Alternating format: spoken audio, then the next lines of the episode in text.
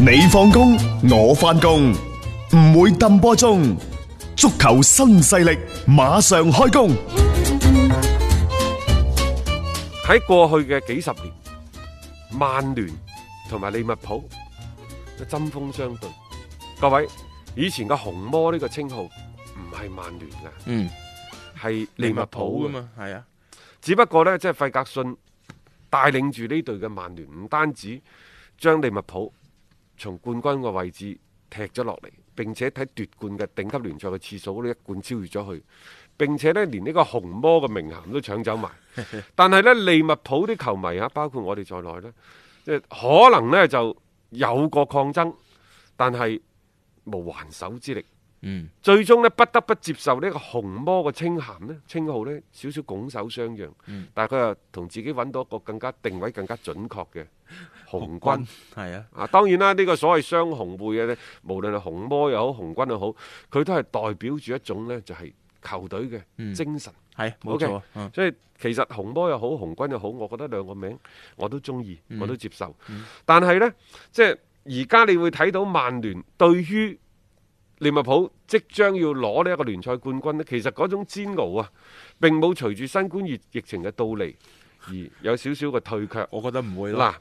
越係咁樣呢，即係佢距離呢個勝利越近。當嗯然啦，利物浦嗰度呢，就話要請啲心理師 同啲球員做下按摩，對啲球員做下呢個按摩，就話佢哋產生咗焦慮症啊，擔心呢，即係咁巨大嘅優勢係俾人哋啊否決咗，俾人否決咗。實際上喺過去呢，有三位嘅英格蘭嘅名宿，即係曼聯嘅名宿啊，啊，包括利奧費典南、嗯，加里利維爾、嗯加里利維利，同埋呢就係呢一個朗尼。朗尼係嗱喺呢個過程當中呢，朗尼就係一個傻擺艇。朗尼呢，其實佢就係咁噶。佢如果唔係佢當初時候烹時候烹，佢點會俾斯朗陰佢啊？係咪？係佢就好昂直嘅。佢話：我認為利物浦就應該攞呢一個聯賽冠軍，就算可能我呢番説話，曼聯啲球迷唔開心啊，嗯但係我認為佢哋應該攞到嘅。嗱，呢個就係朗尼，性格非常非常之昂直。係朗尼嘅原話係：佢話利物浦呢個賽季係咪好犀利先？佢哋付出咗好多個努力，嗯佢哋、配得上呢個冠軍。你能想象佢哋等待咗三十年之後，冠軍被取消嘅心情 嗎？佢話我相信之後會有正確嘅決定做出嘅。嗯大家唔好忘記，朗尼其實係成世。兩世為人啊，佢都最憎呢隊利物浦啊梗係嘅。啦之前效力嘅係愛愛華華頓，頓。後邊係曼聯，嗯，係咪？係即係佢講呢番説話出嚟，其實某程度上，喂，愛華頓啲球迷、曼聯啲球迷可能都唔中意嘅喎，即係但係佢就真係嚇、啊實實在在咁講咗一番咁樣嘅説話出嚟嚇、啊即係所以朗尼可能即係佢係即係憑自己嘅心裏邊，佢諗到乜就真啊係講乜，當然啦，有記者問：喂，如果呢個賽季取消，利物浦冇攞到英超冠軍，你會點啊？朗尼開玩笑話，梗係好啦咁樣 嚇。但係實際上，朗尼自己係好堅定咁認為呢，嗯紅軍利物浦係配得上今個賽季英超冠軍。我認為根本唔需要討論。啊，唔需要你討論如果係而家打打個賽賽事一路進行，可能佢而家已經攞到冠軍已經已經攞咗，係已啦經加冕啦，係係咪啊？好啦，第二個人，第二個人係邊個呢？係利奧費典南。嗯利奧費典南又係一個咧昂直嘅，成個嗰啲咩程咬金嗰啲咁嘅，即係惡嘢。佢又係好堅決嘅。嗯佢話我就認為，基於公平嘅角度，你今年就應該取消，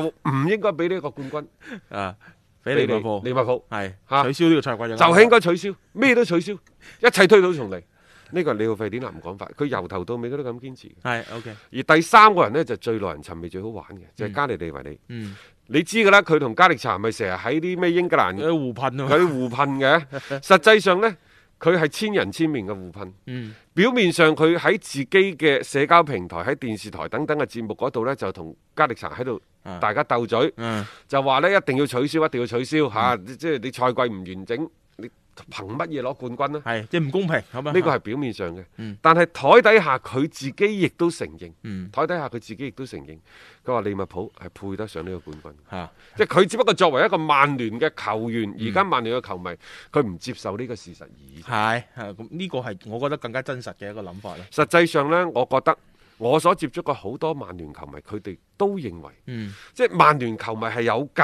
局嘅。各位，你你係表現好嘅，你就應該攞去。嗯，冇錯啊。點解點解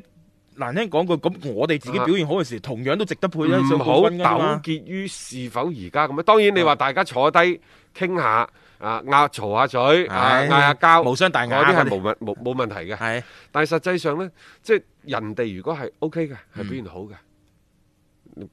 冠軍係實至名歸啊！嗯關鍵就在啊於嗰個表現出嚟尤其係你。咁大幅嘅領先嘅情況之下，你如果拉數，你話祖雲達斯攞冠軍，我梗係唔瞓啦，嗯梗唔制啦而家爭我一分，佢有機係咪會噶嘛？啊你話巴塞誒攞冠軍，我皇馬梗係唔制啦，喂！我而家都係撐你一場波嘅距離，射程仲有成十場波其嘅賽實而事。家聯賽第二嘅曼城都冇出嚟講啲乜嘢，到到目前為止其實係冇講啲乜嘢嘅， 即係當然啦，一切都仲係喺度寄情於就係話有機會英超開翻嘅一個大前提底下，我哋之前節目講咗，佢哋絕對係唔希望取消呢個賽季嘅，佢延期為咗擠更加多嘅時間處理到好呢一個嘅情況之後呢，佢哋會係打翻呢一個嘅聯賽，呢、一個賽季嘅聯賽，所以一切就等待聯賽恢復咗之後，咪再踢過咯。誒講起又講喎，即係我哋啱啱講話國際米蘭準備嗯揾哥甸去換連加特，嗯同埋呢唔知點解係咪干地喺英超執教咗之後，對喺英超效力過啲球員呢，嗯零舍有好感嗯。佢唔單止話想揾連加特，另外仲有一個消息，國際米蘭希望得到利物浦嘅錦里奧力基，奧力基。哦誒一個幾好嘅補充喎、 比利時前鋒嚇、啊 過去可哎，你能有冇發現呢？奧力基其實係人生大贏家嚟嘅。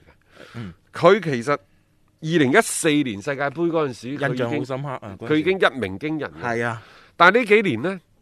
總係喺利物浦嘅替補席嗰度浮浮浮啊沉沉。就係得個咁。但係你又唔 你又唔知佢五年之後突然間嚟咗個大爆發，啊，幫助球隊嗯攞到歐冠嘅冠軍。嗯即係佢嘅表現喺過去呢個賽季堪堪稱神奇。係。即係呢呢個呢、個球員嘅成個經歷，而且佢而家年紀都唔係好大嘅啫 嚇，即係你話即係當打之年咁樣樣，誒、繼續喺利物浦咁作為一個替補，會唔會又坐壞咗佢？首先佢自己係願意喺利物浦做替補嘅。哦，你記唔記得即係話前一個賽季即係利物浦攞冠軍歐冠冠軍個賽季，其實奧力基已經差唔多話賣話賣，啊只不過關鍵時刻。佢自己唔想走，嗯高普又覺得呢，即係既然你唔想走，留喺球隊當中做個替補，未嘗不嗯可，咁樣留翻低嘅啫。好啦，舊年幫助球隊攞完歐冠冠軍之後，佢話佢好享受呢個過程，並且俱樂部咪選擇同佢續約嘅係續約第一時已經間講咗俾你聽，喂，你都係做替補，佢都願意。嗯所以今次國際米蘭再買佢，佢願唔願意離隊呢？嗯即係呢樣嘢就真係要再放 唔長係雙啊眼。如果攞埋英超冠軍，可能佢覺得都差唔多 啊國米呢，又喺度諗縮 數，啊先租而後買。啊，呢個先租後買就喂，你坐咗咁多年試試先。替補 啊冷板凳嗯，試試先嗯，先租後買，咁就肯定會係接住有一個呢所謂強制買斷嘅條款。係強制買斷嘅條款呢，就係、幾多錢你要賣俾我。嗯咁啊，利物浦嗰度可能就會諗啦，喂，上陣幾多場，然之後入咗幾個波，睇睇表你就要現嗯強制以某一個價錢又要買斷佢，可能就呢個買斷嘅價錢嗰度大家仲要拗。當然呢個只係有咁嘅諗法，嗯初步嘅接觸可能會接著嚟會開展，但係呢個就好睇球員自身，佢是否願意走。球員想走嘛，咩都好傾；嗯。球員唔想走呢，一切皆往矣。點叫都叫唔喐啊嚇！咁啊，國米嗰邊其實自己都頭痕嘅，佢前鋒線嗰度，我講就話過去可能頂下盧卡古嘅替補位啫，但係事實上佢拿達路馬天尼斯未必留得住。其實我都係覺得呢，作為利物浦啊，嗯如果國米對奧力基有興趣，你不妨問下奧力基傾唔傾，嗯，甚至乎你可以打蛇隨棍上，你傾國米嘅中場波索域。啊嚇，即係反正就係揾人去嗯嗱嗯利物浦要喺嚟緊嘅賽季呢，喺中場揾兩個人，嗯啊揾一個人都好啦，有兩個人選我係俾佢選擇嘅，一個係國米嘅波索域，嗯，一個阿誒阿士東維拉嘅格拉利樹。佳利樹係我睇到嘅，嗯呢兩個應該都係啱國米打嘅。當然而家佢話嗯咁啱德甲嗰、個嗰、個僆仔，係咯啊啊嗰啲因為我少睇德甲，嗯我唔係好清楚，或者都啱用嘅。啊反正都係漁翁撒網咁樣先試試先啦。國啊際米蘭嚟講呢，佢誒、呃一個其實舊今個賽季，包括下個賽季，佢人啊，嗯可能係走馬燈般嘅輪換都唔出奇。嗱，而家拿特魯馬天尼斯嗯話呢，巴塞羅那已經同拿特魯馬天尼斯嘅經理人達成咗一個原則性嘅協議，嗯球員本人係願意走嘅。係待遇都傾好咗，美斯係接納嘅喎，接住落嚟就睇國米放唔放。嗯國米呢，就佢而家唔放都要放，因為點解呢？佢有一點一億嘅違約金條款，嗯即係唔需要同你傾偈，噗一聲就走人。啊而家、國米呢，死搲住蘭特路馬天尼斯嘅經理人話：喂喂，大家續續個約啊約啦。係啊，即係大家傾過啊啊，，續個佢約。佢唯一就係只能夠做呢一步嘅 啫嘛，只能夠係更新嗰份合同，然後將嗰個違約金係提高，咁你就激活，即係冇咁咁容易可以激活到。但係如果你維持翻原來嘅合同呢，巴塞只要真係傾掂咗拿達路馬天尼斯呢、個成行嘅機會好大啦啊。所以嗱，特魯馬天尼斯喺巴塞喺呢一個國際米蘭國嘅前景呢，見得模糊咗起身。嗯，其次，山齊士呢啊嗰個邊蘇斯查已經講咗㗎啦，啊明年一定會召佢翻嚟嘅。係雖然球員本人唔想翻，但係喂，而家佢四分之三嘅人 工喺曼聯度喺曼聯出嘅負喎，擔嘅，叫你翻嚟就翻嚟，啲山齊士不得不歸隊，你啊，除非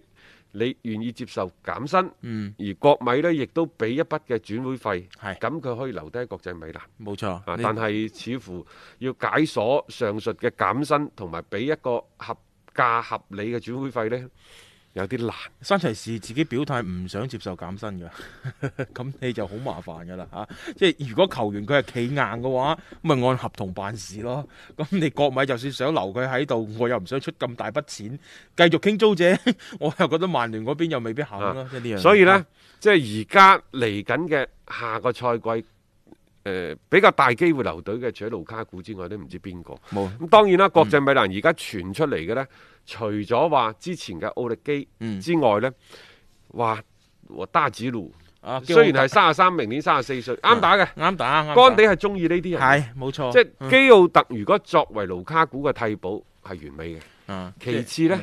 就係奧巴美揚。嗱，你發現某種個配置係一高一快。嗯，一高一快，係啊冇錯，佢前邊都要有翻樣，即係呢啲其實係可以，即有一個係做點，然後旁邊有一個串擾作用嘅一個前鋒。干地嘅成個嘅嗰個戰術嘅思路其實一直都係好明確、好清晰嘅，佢就係要圍繞住咁樣去打，佢一定要有一個自帶戰術體系嘅前鋒啦，去幫佢喺前邊啦，摧城拔寨先得。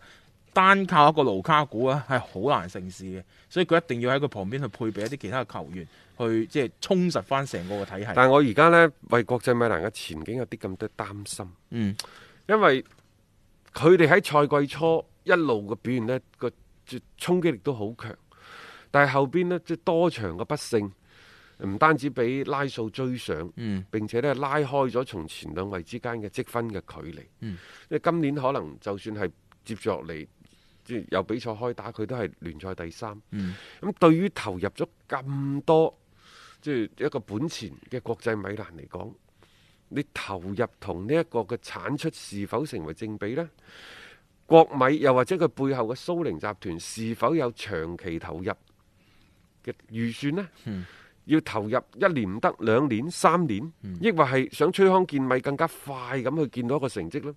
即係你請冠軍誒冠軍教頭干地翻嚟，佢、本身就可能有一個嘅所謂嘅嗯冠軍嘅屬性，但係呢個冠軍嘅光環如果係揾唔翻或者係唔見咗的話，咁干地就未必即係喺國米可以攞到一個比較相對寬裕嘅環境去執教。嗯咁樣即係其實成績嘅好壞就決定咗干地喺國米執教嘅前景。係而家即係咁樣去跌到第三，我相信管理層係唔滿唔意。滿意啊！干地自己亦都唔滿意，我覺得，因為佢哋係躊躇滿志，希望今年將祖雲達斯係拉落馬噶嘛。而家不但止拉唔到，仲要俾後面嘅拉數趁火打劫， 啊搶咗個位置。咁呢個係佢哋即係好難去接受嘅一個結果咯。咁或者關於國際米蘭嘅一啲相關嘅情況呢，我哋以後節目裏邊呢，再同大家去再跟進翻先啦。咁我哋今日節目時間亦都先到呢度啦，多謝晒各位嘅收聽，聽日同樣都係六點鐘繼續有足球新勢力，約定各位，